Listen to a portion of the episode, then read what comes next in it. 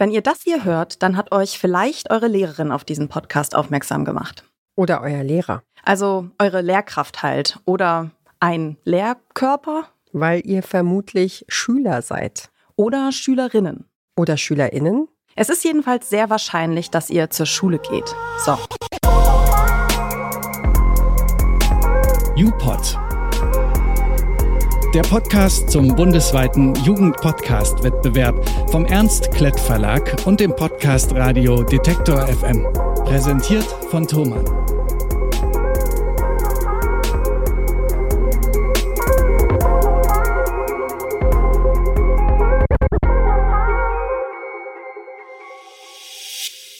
Bevor wir euch gleich erklären, worum es uns geht, erstmal kurz zu uns. Ich bin Ina Lebetjew vom Podcast Radio Detektor FM. Ich leite die Redaktion und arbeite als Redakteurin und Podcast-Host bei uns im Sendezentrum.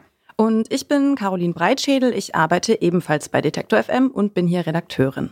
Das bedeutet, wir recherchieren, wir schreiben, produzieren den lieben langen Tag und wir lieben Podcasts. Caro, du bist ja bei uns auch sehr bekannt dafür, dass dein Herz schon ganz schön lange für Podcasts schlägt. Warum eigentlich? Ja, ich erinnere mich noch gut daran zurück, als ich Podcasts für mich entdeckt habe und so begeistert war, dass ich sie einfach überall hin mitnehmen konnte. Also so ein riesiges Angebot an Audioformaten, die mich jeden Tag informieren, unterhalten und auch inspirieren.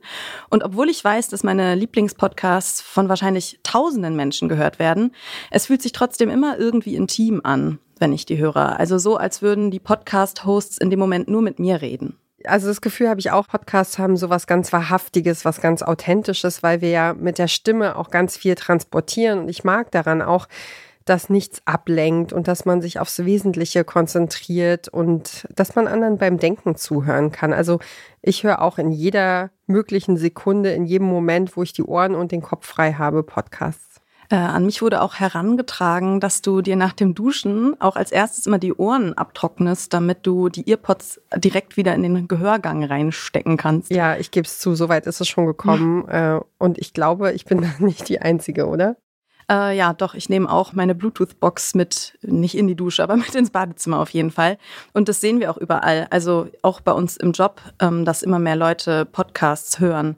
Schließlich betreuen wir hier beide bei Detektor FM zufällig auch einen Podcast, der Podcasts empfiehlt. Und da merken wir, es vergeht eigentlich kein einziger Tag, an dem nicht neue Podcast-Formate an den Start gehen komme ja ursprünglich vom öffentlich-rechtlichen Rundfunk und da ging der Trend ja ganz viele Jahre in die Richtung weniger Wort, immer kürzer fassen. Also man hat eine Umfrage gemacht und hatte irgendwie fünf Minuten Material, die hat man runtergeschnitten auf 30 Sekunden und dann sind zwölf davon übrig geblieben oder sieben. also es war schon krass und es war immer so, so ein bisschen das Argument, die Leute verkraften das nicht, wenn wir zu viel äh, Wort machen, die wollen entspannt sein und Musik hören. Und inzwischen hat sich herausgestellt, stimmt gar nicht. Ja, es ist unvorstellbar, was du erzählst. Also ich merke es auch an mir selber natürlich und wir merken das ja auch hier an unserem Podcast-Publikum bei Detektor FM. Äh, unser Podcast-Radio gibt's ja schon seit 2009 und seitdem ist der ganze Podcast-Markt so extrem gewachsen. Also von Privatleuten äh, über Promis, Podcast, Produktionsfirmen, Verlage, Zeitungen und natürlich auch die öffentlich-rechtlichen. Alle eigentlich machen mittlerweile Podcasts. Ja, und du hast es ja gerade gesagt, Detektor FM gehört ja im Grunde dann schon zu den Podcast-Dinosauriern. Dieses Jahr im Dezember wären wir 14 Jahre alt. Krass, krass, ja. echt. Der Wahnsinn.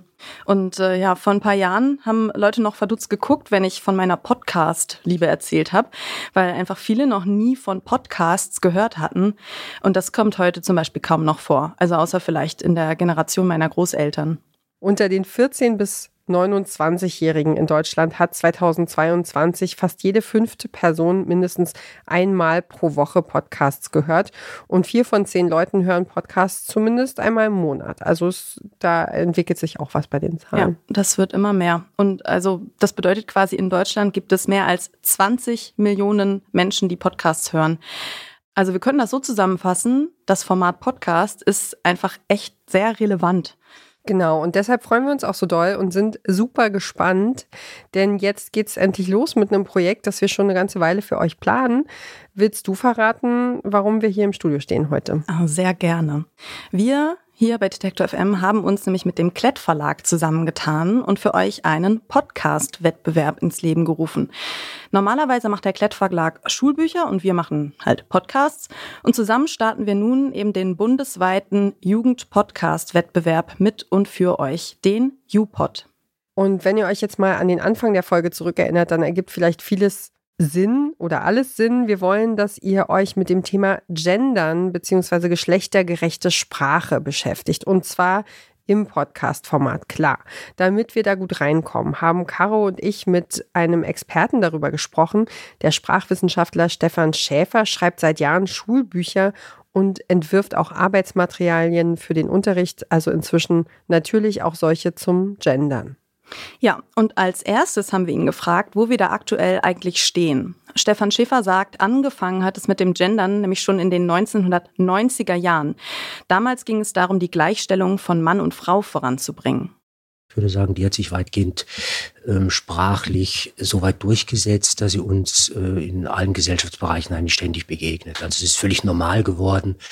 Ähm, die Politikerinnen und Politiker sprechen von Bürgerinnen und Bürgern zum Beispiel. Und ähm, wer jemanden ansprechen will, muss natürlich ganz selbstverständlich Frauen mit berücksichtigen und dezidiert ansprechen.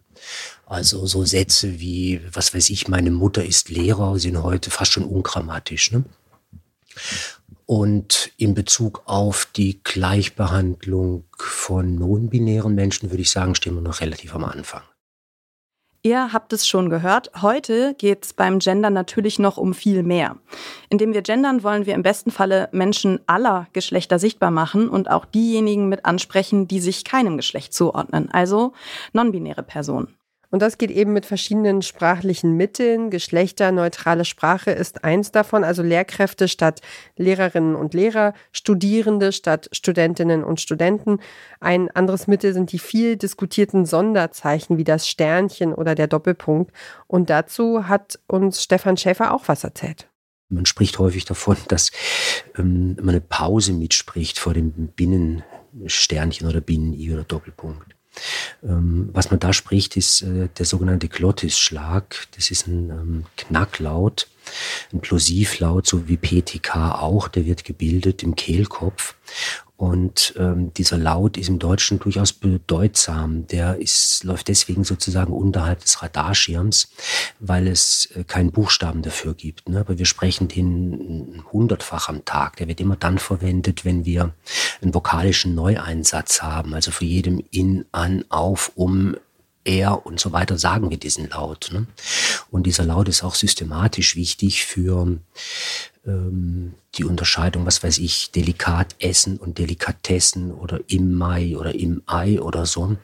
Und als Sprachwissenschaftler stört mich das einfach, wenn der als Pause abgetan wird. Ne? Das ist einfach keine Pause, sondern das ist ein ganz normaler Laut, der unter dem ähm, das tragische Schicksal erdulden muss, dass ihm kein Buchstabe entspricht. Und ähm, da würde ich mir einfach wünschen, dass das ein bisschen mehr im Bewusstsein ist. Und ähm, auch eben die Tatsache, dass er wirklich ganz normal ist, also weil das oft als Argument gebracht wird, das kann man nicht sprechen oder die Pause ist unnatürlich oder so, das stimmt einfach nicht, weil wir den ständig realisieren. Ja, Im Spiegelei oder in Beinhalten oder so wird er ständig gesprochen, dieser Laut. Und ähm, ja, das meinte ich eben mit auch so ein bisschen sprachliches Bewusstsein haben.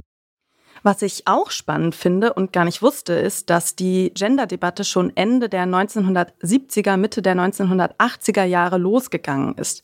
Das heißt ja, dass wir als Gesellschaft seit 40, 45 Jahren sozusagen über die sprachliche Gleichstellung schon diskutieren. Ja, das ist krass, das habe ich auch nicht geahnt. Also die Gender-Diskussion hat schon einige Jahre auf dem Buckel, aber was bedeutet die Debatte denn für euch, für euren Schulalltag? Das haben wir Stefan Schäfer auch gefragt. Im Deutschunterricht ist man äh, gewissermaßen in der Zwickmühle. Also ähm, wenn Schülerinnen und Schüler gendern wollen, verstoßen sie damit äh, streng genommen gegen die amtliche Rechtschreibung. Und eben in Sachsen müssen diese Verwendungen auch ähm, angestrichen werden als Fehler. In dem Moment, wo ich jetzt zum Beispiel ein Gendersternchen verwende. Und ja, äh, in vielen Bundesländern, wie gesagt, läuft es halt so. Also man toleriert es zwar, aber streng genommen ist es natürlich ein Rechtschreibfehler. Das heißt, Schülerinnen und Schüler in Sachsen können zwar mit Sonderzeichen gendern, aber sie riskieren damit einen Punktabzug. Genauso ist das übrigens auch in Sachsen-Anhalt und in Schleswig-Holstein. Auch da ist das Gendern in Schulen verboten, weil es bisher keine amtliche Regelung dazu gibt. Stefan Schäfer dazu. Also wenn man an jemanden appellieren kann, dann eben an den Rat der Rechtschreibung hier für Klarheit zu sorgen.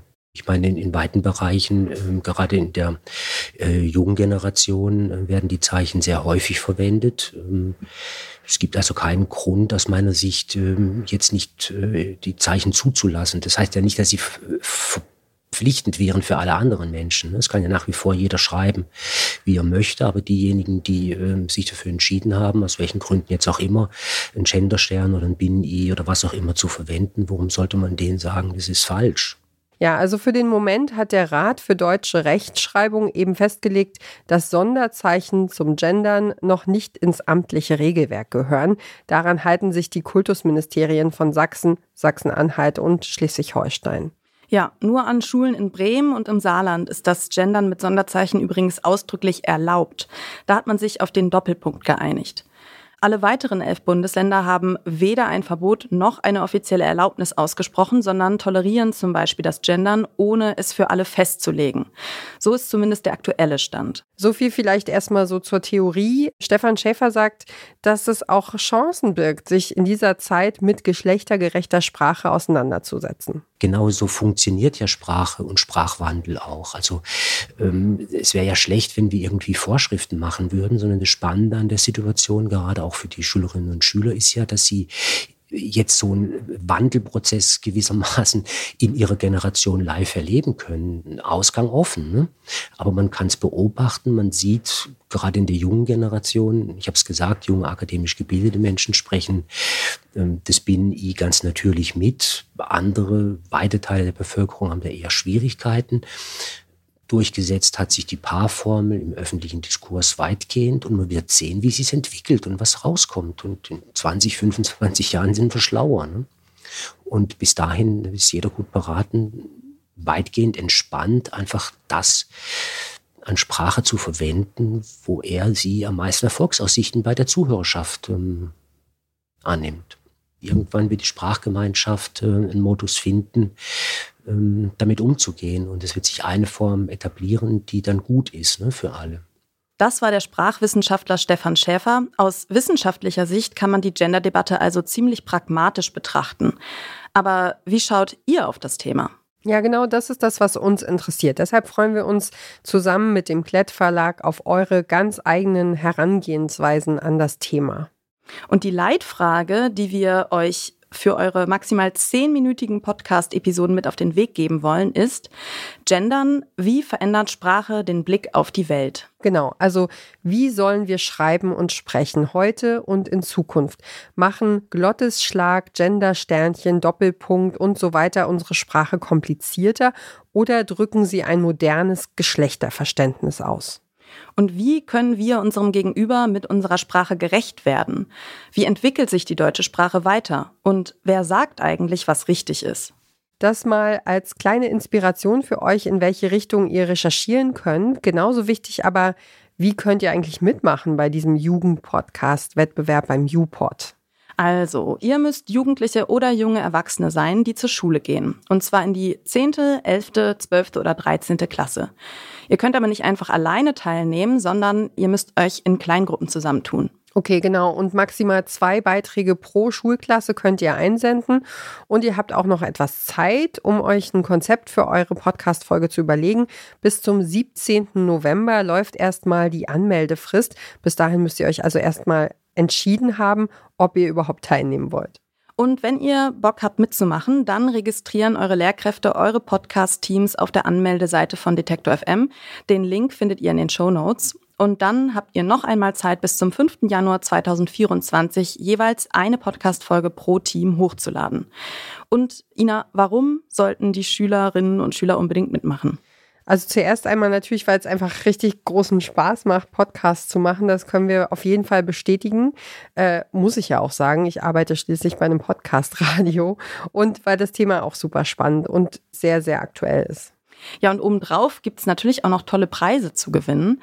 Die besten Beiträge werden wir nämlich genau hier in diesem Podcast veröffentlichen. Eure Folgen erscheinen also nicht nur auf unserer Website, sondern auch bei Spotify, Deezer, Apple Podcasts oder wo auch immer ihr Podcasts hört. Genau, alle nominierten Teams bekommen von unserem Partner Thomann außerdem spezielles Podcast-Equipment und die Gewinnerteams dürfen uns auf der Leipziger Buchmesse nächstes Jahr im März besuchen, inklusive Anreise und Übernachtung. Dazu laden wir von Detektor FM und der Klett Verlag die besten drei UPod-Teams ein. Haben wir noch was vergessen? Ähm, ja, vielleicht ist es noch gut zu wissen für Lehrkräfte, die das hier jetzt gerade hören. Auf der Website vom Klett Verlag gibt es auch noch einige Unterrichtsmaterialien zum Thema Podcasting. Und Ende September bieten wir außerdem noch einen Online-Workshop an. Da gibt es dann noch mehr Anregungen und Tipps für die Teilnahme am Wettbewerb. Und falls euch das jetzt alles zu schnell ging, alle Infos findet ihr natürlich auch nochmal online. Wir verlinken euch das natürlich in den Show Notes. Ja, und ganz zum Schluss haben wir noch einen Insider-Tipp von Sprachwissenschaftler Stefan Schäfer. Was würde er euch empfehlen, wenn ihr euch für eure Podcast-Folgen selbst kreativ mit dem Gender-Thema auseinandersetzt? Naja, mit auf den Weg geben kann ich äh, vielleicht ähm, das Bewusstsein zu schärfen für die Unterschiede zwischen einem sprachlichen Diskurs, also was ist sozusagen sprachliche Substanz auf der einen Seite und ähm, der Frage auf der anderen Seite, ähm, was sozusagen in der Gesellschaft läuft, wie der gesellschaftliche Diskurs ist. Also diese zu vorschnelle Gleichstellung von, von Sprache und Realität, die würde ich ein Stück weit hinterfragen aus Sicht der jungen Menschen. Ne? Also klar ist vielleicht, ein Stück weit kann man mit Sprache auf die Gesellschaft einwirken. Klar ist auch, dass Sprache aber auch ein Spiegel ein Stück weit der gesellschaftlichen Realität ist. Und ähm, spannend sind Bereiche vielleicht, wo sich das besonders, äh, wo sich ein besonderes Missverhältnis ergibt ne? zwischen diesen beiden Bereichen. Also gesellschaftliche Realität einerseits und Sprache andererseits. Ja, da bleibt uns nur noch zu sagen, danke, dass ihr bis hierher zugehört habt. Wir freuen uns auf eure Projekte. Und wir wünschen euch ganz viel Spaß und Erfolg.